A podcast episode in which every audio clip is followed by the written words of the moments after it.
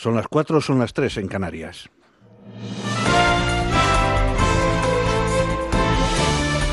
Noticias en Onda Cero. Buenas noches. El presidente del Gobierno, Pedro Sánchez, ha aclarado a los votantes de la ultraderecha que las formaciones de este tipo viven de los problemas de la confrontación y de la polarización. Durante un mitin en Córdoba, junto a la expresidenta andaluza Susana Díaz, Sánchez ha explicado que la ultraderecha no es una opción política que arregle nada, ya que no cree en la política, sino que se encarama a las instituciones que a mí me gusta decir derecha, ¿eh? porque aquí, oye, hay tres siglas, pero hay una derecha sin ningún tipo de matiz y con una, sola idea, que es la involución. ¿eh? Nosotros tenemos 110 medidas, como bien ha dicho Luis, pero ellos tienen claro que solamente tienen una medida, una idea, y es tratar de echar al Partido Socialista y regresar 40 años atrás en la historia de nuestro país. El secretario general de Podemos, Pablo Iglesias, ha asegurado en Pamplona que la gente sabe que se han utilizado las cloacas para impedir que Podemos esté en el gobierno. Iglesias ha participado en un acto de precampaña en la Plaza del Castillo, donde ha aludido a la documentación que tenía en su poder sobre Podemos el excomisario de policía José Manuel Villarejo. Había un ministro dando las órdenes, había una vicepresidenta del gobierno dando las órdenes, había un presidente del gobierno dando las órdenes o actuaban por su cuenta esos policías. Se han utilizado cloacas del Estado y cloacas mediáticas para impedir que estuviéramos en el gobierno. El presidente de Ciudadanos, Albert Rivera, ha propuesto en la sexta noche equiparar las parejas de hecho con los matrimonios. A su juicio, cualquier familia es legítima siempre que haya voluntad de convivencia y el Estado la tiene que tratar igual. Por ello, Rivera propone que quien no se quiera casar pueda disfrutar de los mismos derechos económicos o sociales que los matrimonios. Pues yo les avanzo que una de las primeras medidas de mi gobierno será eh, convertir por ley, una ley nacional de parejas de hecho, que tenga los mismos derechos que un matrimonio. ¿Por qué? Porque pueden tener que acceder a un ser familia numerosa. ¿Por qué no? ¿Y por qué no pueden tener derecho a hacer la declaración de renta conjunta si les interesa? Es decir, en un país moderno, en 2019, que España es un país progresista que ha ido dando pasos, me parece que este es un paso fundamental, equiparar las parejas de hecho a los matrimonios. Quien se quiera casar, que se case. Y quien no se quiera casar o no nos hayamos casado, que podamos tener los mismos derechos económicos, sociales y de toda índole. El candidato del Partido Popular a la presidencia del Gobierno, Pablo Casado, ha advertido de que si los españoles no votan a su partido, se van a quedar los que están ahora en el Gobierno. Por ello, Casado ha pedido a los que dejaron de confiar en el Partido Popular que vuelvan a su casa para que no sigan en Moncloa, Torra, Puigdemont y Sánchez.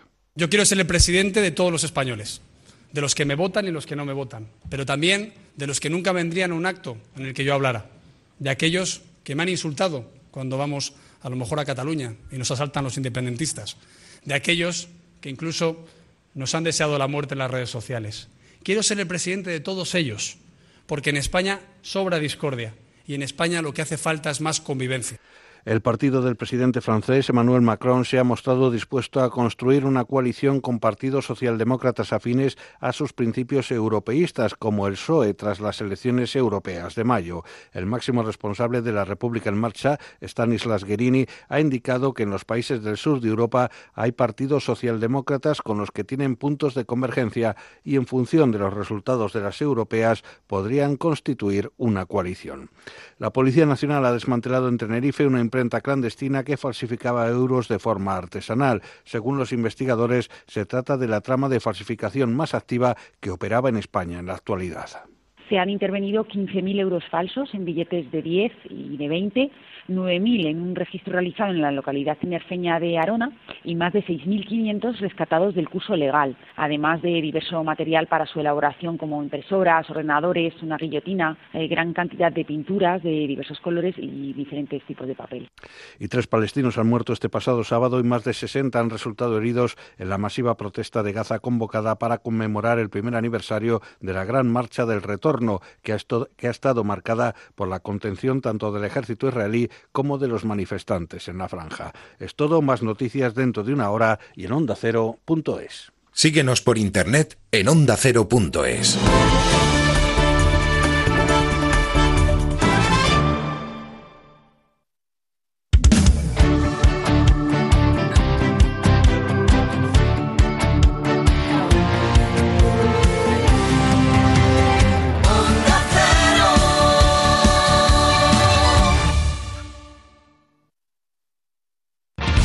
sobre las mascotas. Cuidados, consejos, anécdotas, como El perro y el gato. Un programa para aprender y divertirse. Primera pregunta. Necesitamos saber el nombre de cinco animales que sean capaces de correr a dos patas. El canguro, eh, las gallinas. Y mírate al espejo.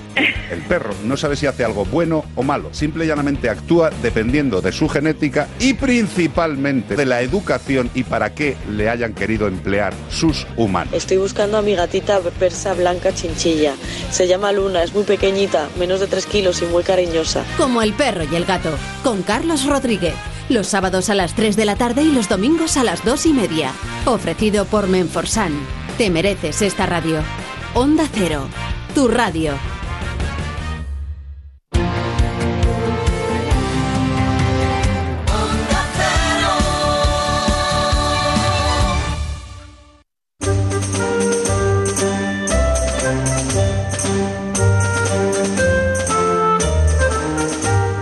En Onda Cero, La Rosa de los Vientos con Bruno Cardeñosa.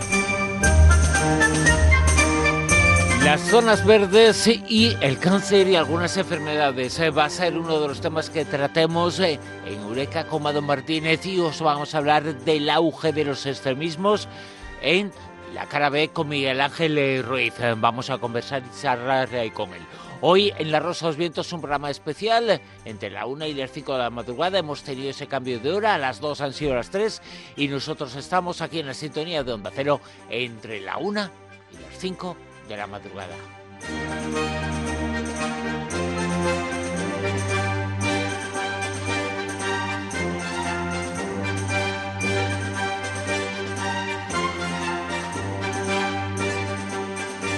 Y mucha atención porque este domingo vamos a ser testigos de una entrevista histórica. A las 9 y 25 de la noche, en la sexta, no os perdáis la entrevista en exclusiva de Jordi Évole al Papa Francisco en Salvados. El Papa y sus enigmas, eh, sus misterios, sus luces y sus sombras, eh, todo lo que tenemos eh, que saber sobre él también os lo hemos contado esta noche en el Círculo Secreto con Juanjo Sánchez Oro, historiador del mundo de las religiones. La Rosa de los Vientos con Bruno Cardeñosa.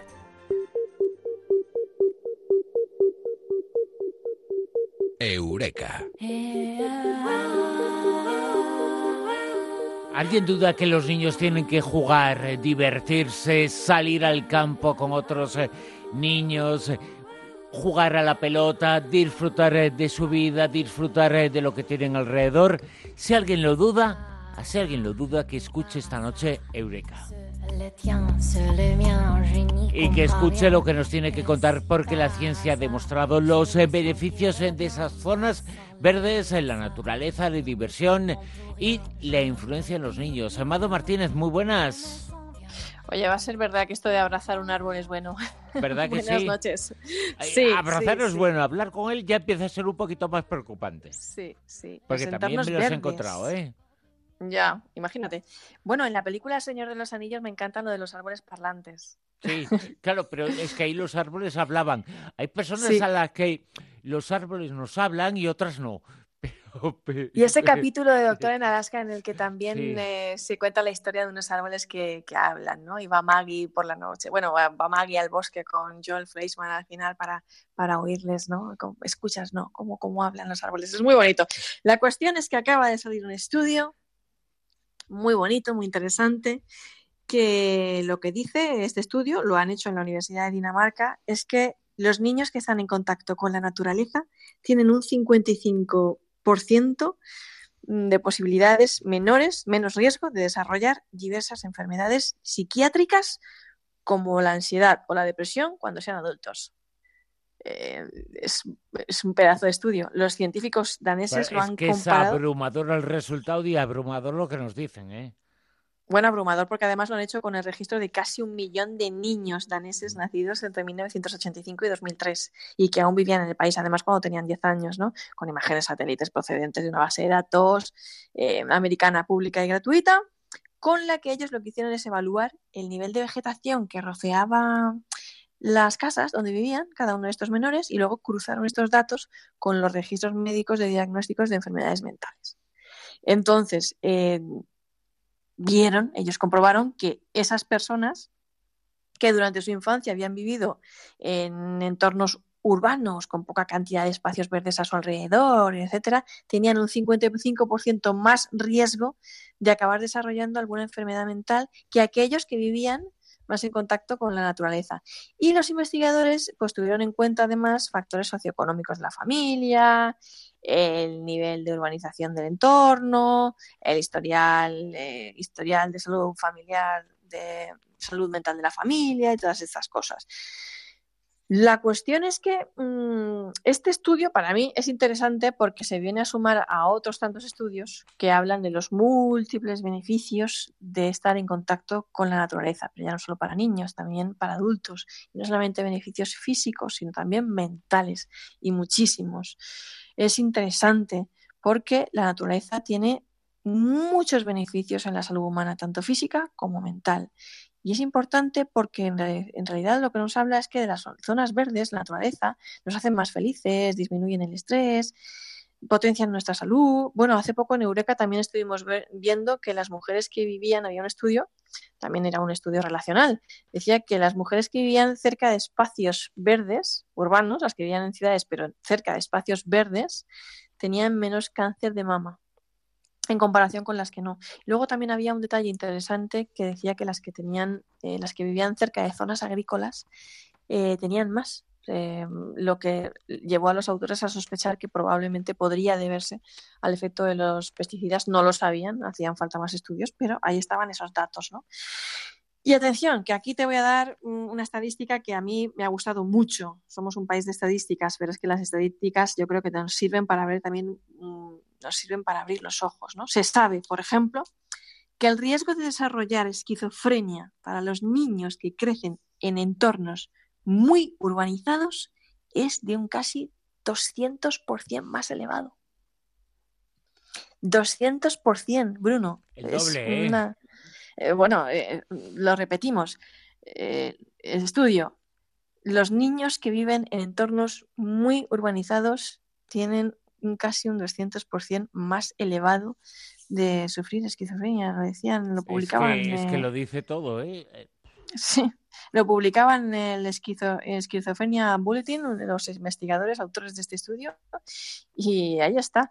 Bueno, em, estamos en un momento en el que el 50% de la población vive en ciudades. Eh, sabemos que es un fenómeno que de momento es imparable, que el éxodo rural está ahí, que todo el mundo se está yendo a la ciudad, que el fenómeno de las urbes, de las grandes urbes en expansión, es cada día mayor y que mucha más gente vivirá el día de mañana en estas ciudades y mucha menos gente vivirá el día de mañana en la naturaleza, que parece ser que es lo que necesitamos para estar sanos física como mentalmente.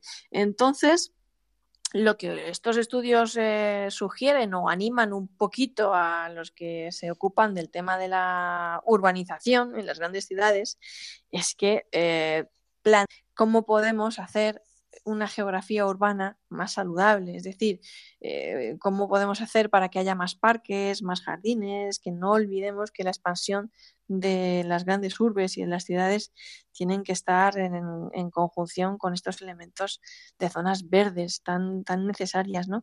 Además, este estudio es muy interesante también porque dice que eh, otra de las cosas que ha comprobado es que cuanto más más tiempo estás en la naturaleza, cuanto más tiempo eh, estás, mm, este beneficio se vuelve más acumulativo. Cuantos más años pase el niño rodeado de espacios verdes naturales, mayor protección tendrá en su vida adulta eh, contra las enfermedades mentales. Fíjate qué cosa. Y otro estudio muy bonito, a mí me pareció interesante también, ¿no?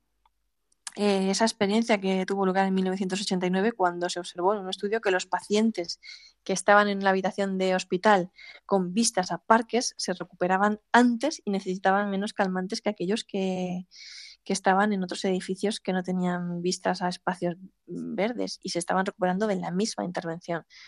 Otro dato que para mí, yo creo, otro estudio, que bueno, no dejan de ser estudios asociativos, pero siguen clamando al cielo, ¿no? De lo que estamos hablando, ¿no? De lo que, bueno, más espacios verdes en colegios, más espacios verdes en hospitales, más espacios verdes en las ciudades, en los centros de día, en los polígonos industriales, verde, que te quiero verde, ¿no? Que diría Lorca. Es lo que necesitamos en nuestra vida, naturaleza, árboles, lo dice todo. ¿eh? eh tenemos eh, que estar ahí nosotros y los niños, eh, porque la ciencia está demostrando los beneficios para los niños, para la salud mental de los niños ahora, en el futuro de los adultos, que es que se críen y que vivan en zonas verdes, en zonas no urbanizadas. El cemento no solamente es malo físicamente, sino que también es malo mentalmente mentalmente, pero podemos arreglarlo. O sea, es una cosa que la parte buena es que tiene arreglo, ¿no? Si hemos de vivir en una ciudad, pues que haya más zonas verdes, que salgamos a dar un paseo como mínimo al parque, a donde sea, y, a dar una vueltecilla, ¿no?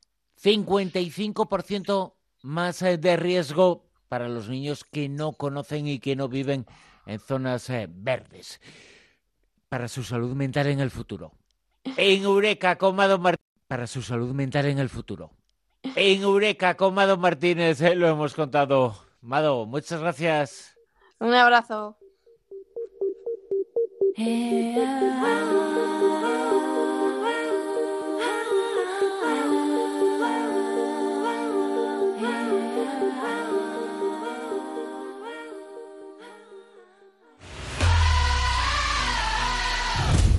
En Onda Cero.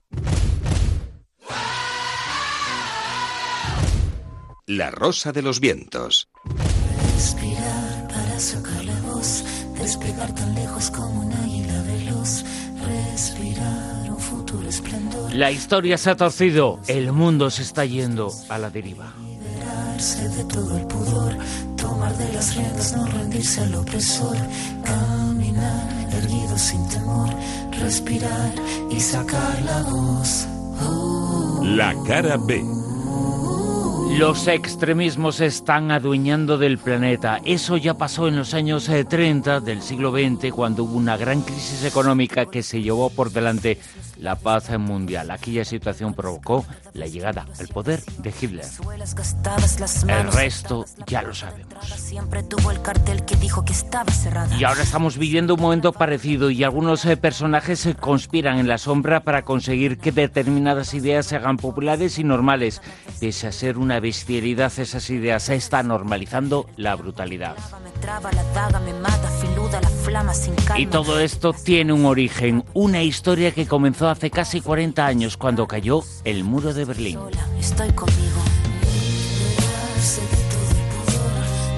Sobre la conspiración de la ultraderecha para dominar el mundo hablamos esta noche con el periodista, con el escritor, con Miguel Ángel Ruiz. Eh, Miguel Ángel, muy buenas, ¿qué tal? Muy buenas, Bruno, encantado de estar contigo. Y encantados en nosotros de compartir contigo estos eh, minutos eh, porque a veces después de la cara A existe una cara B y para explicar las cosas hay que conocer un poquito lo que ha pasado. Y seguramente lo que está ocurriendo en el mundo no se entendería sin hacer un análisis histórico de lo que ocurrió hace casi 40 años de la caída del muro de Berlín cuando el mundo dejó de estar eh, partido en dos, pues ya no había enemigo y fue barra libre para algunas cosas, entre otras eh, para los extremismos. Para los extremismos, etcétera, claro, eh, digamos que el mundo en ese momento queda pasa de ser bipolar a ser un poquito unipolar en el sentido de que cae el mundo eh, el muro de Berlín queda solamente el, el neoliberalismo en cierto sentido y lo que estamos recogiendo ahora quizás sea un desgaste más o menos profundo de la izquierda, lo que, eh, por ejemplo, es un tema muy, muy, muy fácil de, verificar y yo creo que se, se, ha visto en todo el mundo, que es ese agotamiento de la socialdemocracia, que en el fondo tiene mucho que ver con que, eh, por decirlo de una manera muy resumida, en cierto modo la gente tiene la sensación de que todos los políticos, todos los partidos políticos son un poquito iguales, en cierto sentido, porque ya eh, solo se aplica una receta económica en el mundo, que es la receta neoliberal, ¿no? Es difícil sostener algunas tesis socialdemócratas cuando en el fondo lo que hay detrás es ese salvaje capitalismo eh, que impone recetas, que mediante privatizaciones, etcétera, etcétera, y que yo creo que eso ha contribuido en cierto sentido a un desencanto de la izquierda que, como tú has adelantado un poco en la, al principio de la entrevista, que parece que está eh, favoreciendo el auge de algunos extremismos. Hay muchas eh, cosas que comentar contigo, pero a propósito de esto que decías, eh, alguno puede pensar, y yo te formulo la pregunta, ¿existiría Trump, Donald Trump, sin que antes hubiera existido un personaje aparentemente que tenía otras ideas como Clinton, como Obama, pero en el fondo económicamente son lo mismo, ¿no? Eh, sí, eh, aquí yo creo que la gran pregunta que hay que hacerse es si el auge de la ultraderecha en el mundo es causa o consecuencia de la situación actual. Eh, Donald Trump, si bien es una persona que tiene un político que puede tener, en cierto sentido, como muy mala prensa, ¿no? Como mala imagen, no deberíamos de de juzgarle tan a la ligera porque yo creo que eh, especialmente Steve Bannon, quien fue un poco su gestor de campaña y quien ha hecho eh, todo el tema de las elecciones, en Estados Unidos es una persona tremendamente hábil y que ha sabido eh, encauzar muy bien el descontexto que de alguna manera había creado las clases liberales, las clases capitalistas y neoliberales, ha encauzado todo ese descontento hacia la derecha populista no es una estrategia fácil de hacer, eh, es muy inteligente y yo creo que en ese sentido no, no deberíamos hacerles de menos porque, como digo, creo que eh, en cierto sentido están haciendo muy bien su trabajo. Solamente las cifras de la ultraderecha en, en, Europa, si quieres eh, citamos un poco, yo creo que prueban, ¿no?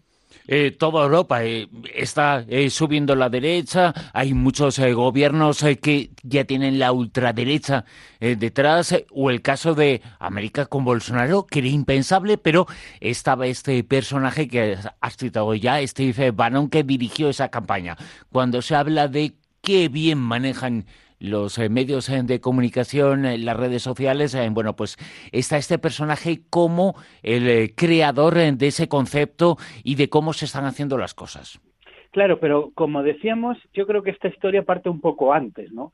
Evidentemente, en todo el mundo, lo que era la, izquierda, vamos a decir, hegemónica, la que tenemos ahora, durante mucho tiempo ha aplicado recetas neoliberales es decir, las aplicó Obama, eh, las aplicó eh, los laboristas de Tony Blair, eh, se han aplicado aquí en España con el, con el PSOE, y digamos hay una circunstancia, ¿no? La socialdemocracia, que en el fondo era un poco esa antítesis de ese capitalismo, provoca que de alguna manera se produzca un descontento de la izquierda. Cuando a nivel mundial, y digo a nivel mundial porque piensa que cosas como la victoria de Donald Trump eh, el auge de Bolsonaro, el Brexit y, por ejemplo, el, auge de Vox, o sea, es algo que es muy, vamos a decir, muy mundial. Lo que ha hecho la derecha populista es coger todo ese desconcierto, todo ese desencanto que había de, con una izquierda que en el fondo está, vamos a decir, cooptada por el capital, por el por el gran sistema financiero y han vuelto, digamos, a, con, con, estrategias muy buenas, ahora explicaremos cuáles, digamos, han cogido todo ese descontento y lo están capitalizando y convirtiendo en votos para la ultraderecha. En esa época anterior a la caída del muro de Berlín, en la Guerra Fría, eh, llegó el estado del bienestar. Eh, parece que todos, eh, a derecha e izquierda, estaban a favor de ese estado del bienestar. la Guerra Fría hubiera existido sin el estado del bienestar o el estado del bienestar hubiera existido sin Guerra Fría. Yo creo que el estado del bienestar fue un intento que tuvo Estados Unidos de hacer una especie de paz.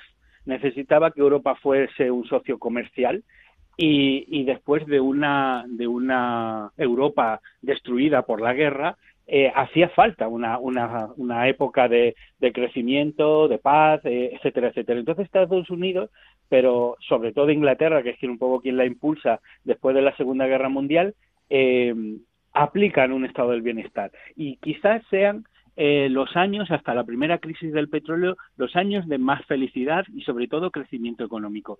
El problema es en los años 70, con esta nueva crisis del petróleo, cuando se elevan las tesis eh, neoliberales, eh, por ejemplo, los grandes bastiones que fueron Ronald Reagan y, Margaret Thatcher, y entonces, mm, de alguna manera, eh, el neoliberalismo empezó a, a empobrecer, a hacer desaparecer todas las clases medias en el mundo por lo que se llamó acumulación por desposesión, es decir, elementos como las privatizaciones, como la financiarización, como la gestión de fondos de capitales sobre pensiones públicas, etcétera, etcétera. Lo que ha visto, en cierto sentido, y hace muy bien, por ejemplo, Donald Trump, es que Donald Trump, en el fondo ahora mismo, está tratando de cubrir el papel de la izquierda. Por ejemplo, Donald Trump en Estados Unidos, a quien habla es a los trabajadores de alguna manera le dice, os han robado vuestros trabajos, el capital, eh, etcétera, etcétera. Eh, por ejemplo, pensar en Estados Unidos como Detroit, que era la gran ciudad de los, de los automóviles, que tenía eh, cientos de fábricas que casi fue borrada del mapa por la, por la crisis de 2008, Donald Trump habla a esos trabajadores, a esos trabajadores que deberían de ser el núcleo de la izquierda que se sienten tradicionados por ella y que fíjate es curiosamente la derecha quien está ahora tratando de seducirles con, con la intención de voto. Eh, yo tengo una idea, mm, es eh, muy difícil analizar eh, las cosas en tiempo presente, pero hay ideas que me parecen bestiales. la de las armas, la de los campos de concentración, el culpabilizar al migrante. Eso no son ideas, pienso, ¿eh? de izquierda ni de derecha. no pueden existir esas ideas, pero el gran logro de estos extremismos es convertir esas ideas en parte de la lucha política, cuando son ideas que no están en la política. Han conseguido esta conspiración, han conseguido meter en las ideas eh, políticas hay cosas que nunca deberían serlo, creo. Sí, lo que pasa que yo creo que hay que analizar la, política electoral como significados, vamos a decir, como marcos de significación. Yo no creo que, por ejemplo, Andalucía, ¿no? que ahora está, digamos, famosamente en boga por el tema de los 400.000 votos de Vox, que además siempre ha sido un foro, un, feudo de, del socialismo, realmente haya 400.000 fascistas en, en Andalucía. Me niego absolutamente a, a creer eso, especialmente porque, como indican las encuestas, por ejemplo, una parte de esos votantes de Vox lo eran antiguamente de Podemos. Entonces yo creo que no hay que generar una, una visión gruesa de este fenómeno, sino hilar muy fino para entender qué está pasando. Yo creo que lo que hay es una especie de rebelión contra lo que es la corrección política y contra lo que es la política tradicional. Yo creo que muchas veces más que eh, un votante cuando está, por ejemplo, votando a la ultraderecha, en el fondo no, yo, la sensación que tengo y lo que me indican los datos es que no es que esté exactamente votando por las opciones más extremistas que él ha elegido, sino que lo que está haciendo es más que votar por ellos, es castigar a una izquierda de la cual se siente eh, expulsado, en cierto sentido, ¿no? Eh, sé que cada país es diferente, cada país tiene unos códigos culturales que pueden ser diferentes y objetos de estudio, pero en esencia lo que yo creo que todo, eh, todos estos movimientos tienen en común es de alguna manera, como digo, castigo de la izquierda y em, Mm, vamos a decir también, eh, rebeldía contra el tema de la, de la corrección política. El otro día, eh, en un mitin eh, político, participó un personaje que se llama Ron Aledo, eres norteamericano, pero investigando un poquito con él, descubrimos que es un ideólogo de la CIA. ¿Qué pintaba en un mitin político en España?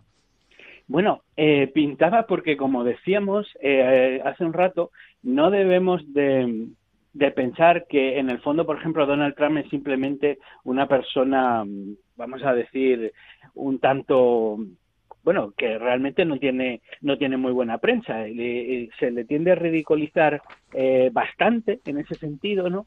Pero luego yo creo que en realidad él es mucho más inteligente de lo, de lo que parece, ¿no?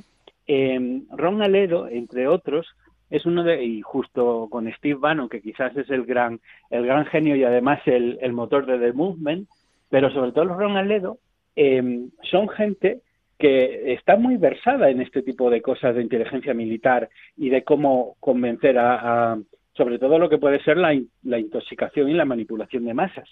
De hecho, eh, en el fondo, Ron Aledo, eh, mira, él tiene un artículo que a mí me parece importantísimo para entender qué tipo de pensamiento hay detrás de este auge de la derecha populista. Es un artículo del mismo Ronaledo que se llama Trump, la escuela de Frankfurt y la contrarrevolución. Probablemente, si lo lees, no estarás de acuerdo con la mayoría de las cosas que dicen, pero sí que muestra muy bien cuál es el marco mental en el que se están moviendo ellos. En el fondo, lo que están haciendo es animar a las masas eh, contra lo que es el tema de la, de la de, vamos a decir de una política tradicional que según ellos ha dejado de comunicar. Es decir por ejemplo el caso de Donald Trump con Hillary Clinton fue muy muy gráfico. Donald Trump conecta mucho mejor con el votante medio con la persona de la calle en cierto sentido porque habla un lenguaje claro muy alejado de la retórica eh, política tan muchas veces tan correcta, tan, tan medida, tan buscando el centro, etcétera, etcétera. Eh, esa, esa especie de gamberrismo político, esa forma de, de, de, rebelarse y de hacer propios todos los defectos del sistema, que aunque sean en gran medida parte de la derecha, se reinventan y los vuelven a coger. Todo eso, como digo, tiene una parte de inteligencia militar que se está aplicando en cierto sentido en Vox pero no solamente en Vox en España, sino que hay otra serie de, grandes partidos en toda Europa que los están poniendo en, de relieve, ¿no? Eh, por ejemplo, podemos hablar del Frente Nacional de, en Francia de Marine Le Pen, la Fidesz en Hungría, Alternativa para Alemania, los Demócratas para Suecia, Partido por la Libertad de Holanda, etcétera, etcétera, etcétera. Estamos hablando que actualmente solamente en Europa la, la ultraderecha está presente en 17 de los 28 parlamentos de, Europa. Y de esos 28 parlamentos, en siete países están en el gobierno y en dos están en el poder. Es una tendencia que ha crecido en la última década y que de, y que de, de